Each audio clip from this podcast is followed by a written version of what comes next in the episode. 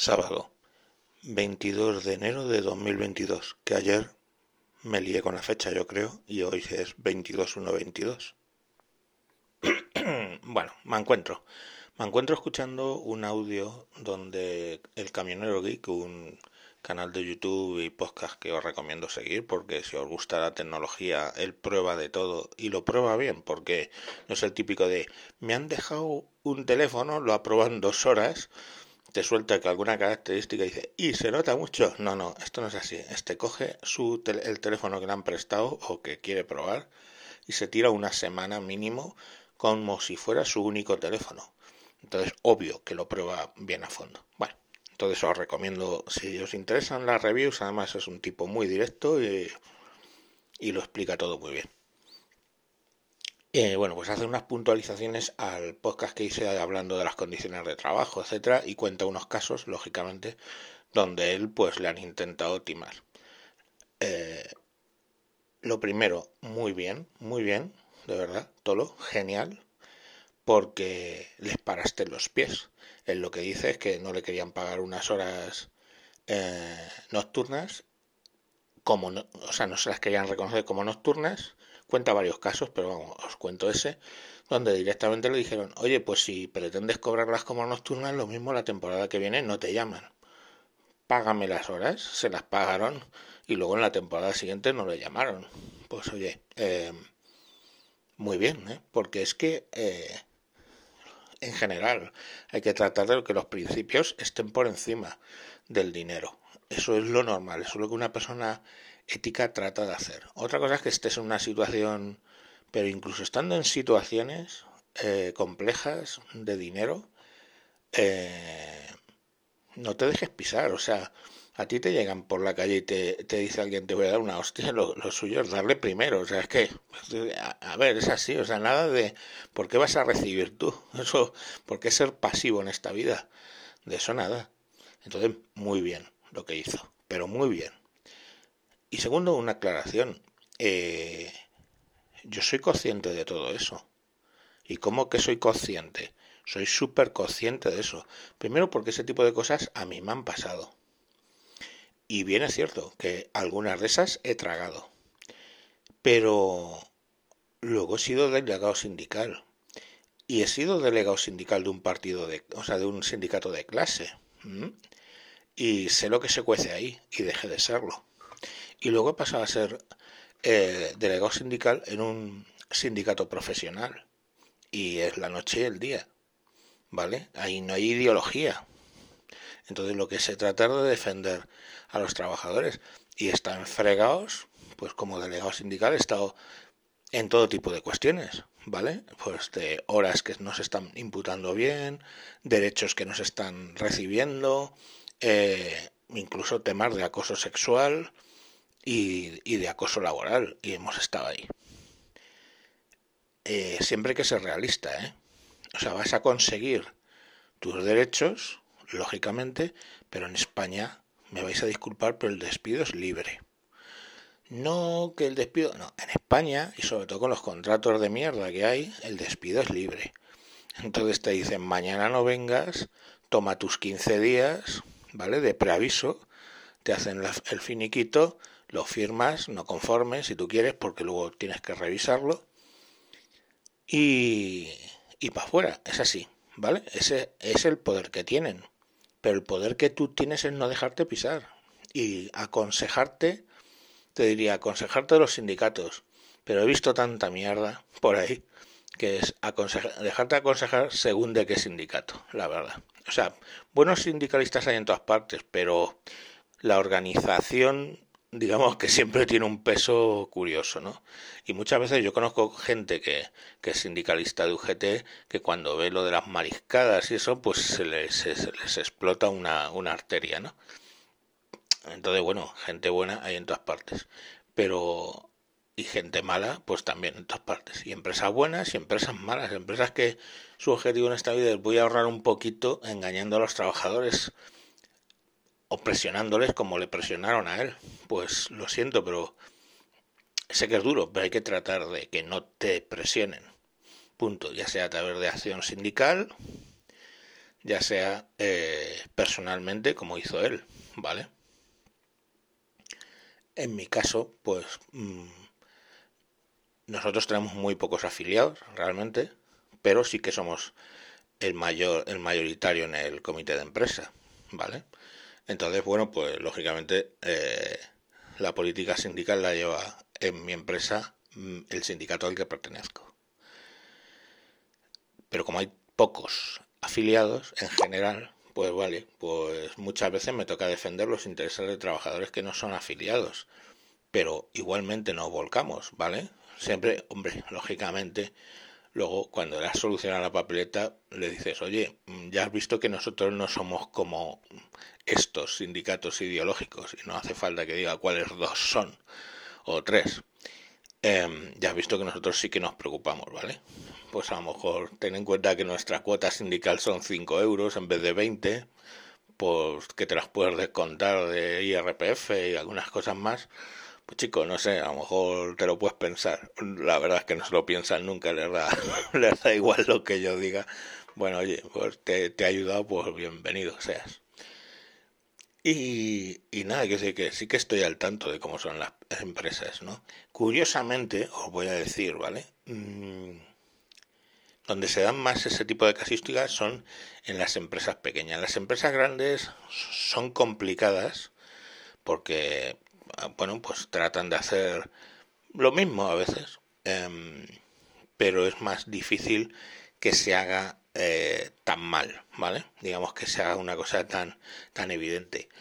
Lógicamente, eh, todos tratan de pagar menos o de que hagas más por menos o de... Pero siempre lo van a hacer buscando dentro de la ley la posible salida, eh, ¿vale? Y muchas veces ese tipo de cuestiones las consultan con el departamento jurídico la consultan con el departamento jurídico, nosotros lo, lo, consultamos con el departamento jurídico del sindicato, vemos que tenemos razón o no, y se argumenta y se negocia, porque siempre, lógicamente, es mejor una mala negociación que un buen juicio, dicen. Bueno, no sé, yo nunca, nunca me ha gustado esa frase, pero bueno, está ahí, ¿no? Es decir, yo siempre tenemos la vocación en el sindicato en el que estoy de negociar las cosas, ¿vale?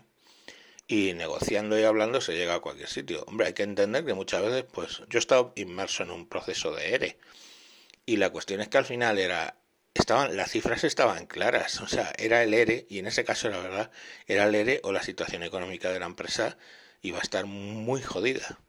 Y hubo que negociar un ERE. Y os voy a decir una cosa, ¿eh? Hay gente, hay gente pato. Y hay gente pues que ese tipo de pues que te venga un trabajador, te cuente su casuística. Eh, bueno, estás haciendo un trabajo, sí, sí, no se trata de distanciarte, es como lo de los médicos, que yo conozco médicos que los ves y dices, joder, no siente nada por su paciente, ¿no? Eh, y en realidad esos son los, los, buenos médicos, ¿no? A lo mejor los que no se implican eh, tanto porque si no, lógicamente, pues se quemarían. Pues yo en aquel me quemé, me quemé. Lo que sí hice fue un. Fue una tontería, yo qué sé, no lo sé. Que cogí un caso, lógicamente negocié, y cogí un caso y dije, por mis cojones a este le salvo, ¿vale? O sea, fue como diciendo, estoy negociando, sé el daño que estoy haciendo, porque al fin y al cabo, o sea, si miras, al final se fueron pues estaba ofertando la empresa lo que les eh, facilitaba de 12, 12 días por 20, no, 12 días, no, 20 días por año trabajado con un máximo de 12 anualidades y le conseguimos y conseguimos un, eh, un o sea, un, lo que es un 24, 20, o sea, 20, 40, 40, 33 días, perdón, 33 días por 24. O sea, de, de 20 por 12 pasamos a conseguimos 33 por, por 24, que es como el improcedente, ¿vale? Y, y, muy bien, lo, fue una negociación y la gente que se fue, porque no tenía más cojones que irse, pues se fue, pero que se fue con más dinero, coño. Pero un caso en específico dije, a este le tengo que salvar. Como el rollo de yo qué sé, estoy ahogándome en un mar de penas de gente, pero tengo este tablón y a este por mis cojones que le salgo. Y os cuento el caso. era un, un chico que estaba operador de, informática, del área de informática, que eh, el tío llevaba intentando dejar embarazada a su mujer mucho, mucho tiempo. Habían tenido historias de abortos espontáneos un montón. Y el tío, días antes de, de empezar el ERE, pues lleva, se había gastado una pasta brutal porque esto es así, o sea, por la seguridad social, la, fertilidad asistida, olvidados de ella, te pueden, te, pueden, te pueden cambiar de sexo, pero no quieren que tengan niños, aparentemente, porque es muy lamentable cómo funciona cómo funciona eso, unos retrasos, unas, unas cosas, una, una, un intento por cada tipo de tecnología, digamos, o sea, muy lamentable todo. El tío, claro, lógicamente lo hizo por privado y se había gastado una pasta brutal para lo que es un operador que no son eh, empleos muy cualificados ni, ni mucho precio. Y el tío, una semana antes del ERE, apareció con sus ecografías a enseñárselas a sus compañeros porque por fin había conseguido que un, un feto llegara a los cuatro meses y estaba tan contento. Contento, contento. Cuando a la semana, con todas las deudas que había generado, le dicen que tiene que ir para, para el ERE, porque estaba en la lista de los que iban en el ERE. Y yo, como había pasado por ese, por ese calvario, de, de, por eso lo conozco bien, de lo que es la fertilidad y todo este tema, por mi anterior matrimonio, la hija que tengo pues fue después de muchos abortos y, y mucha mierda, de verdad. Bueno, pues como había pasado por eso, digamos que lo cogí y dije, este el que me va a dar, este caso es el que me va a dar a mí salud mental. ¿Sabéis? Porque es que no, no os imagináis lo que es que te cuenten 300 o 400 personas historias como esas o incluso más dramáticas. Oye, me voy a ir al paro y tengo esto, me voy a ir al paro y tengo, me pasa esto. Y joder, esa, no os imagináis lo que, lo que es eso. Pero por salud mental dije, a este me cago en la puta, le salvo porque le salvo.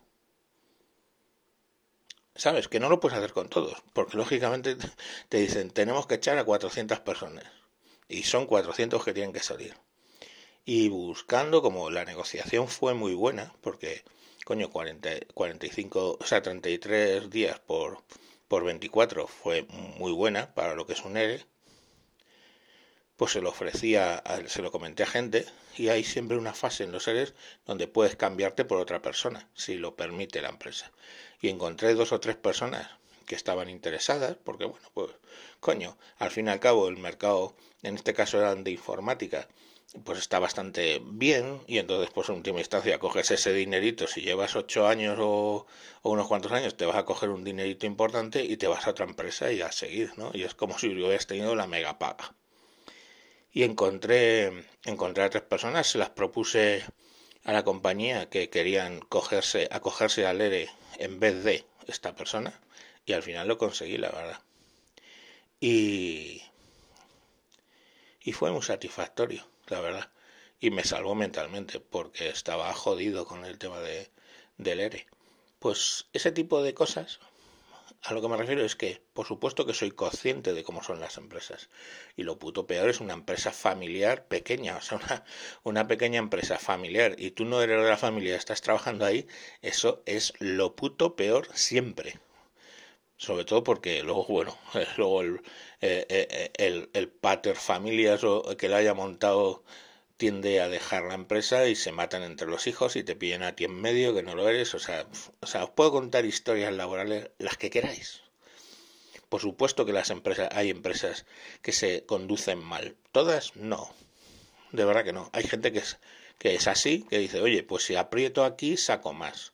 Pero eh, en realidad no se conducen así todas las empresas. Algunas sí.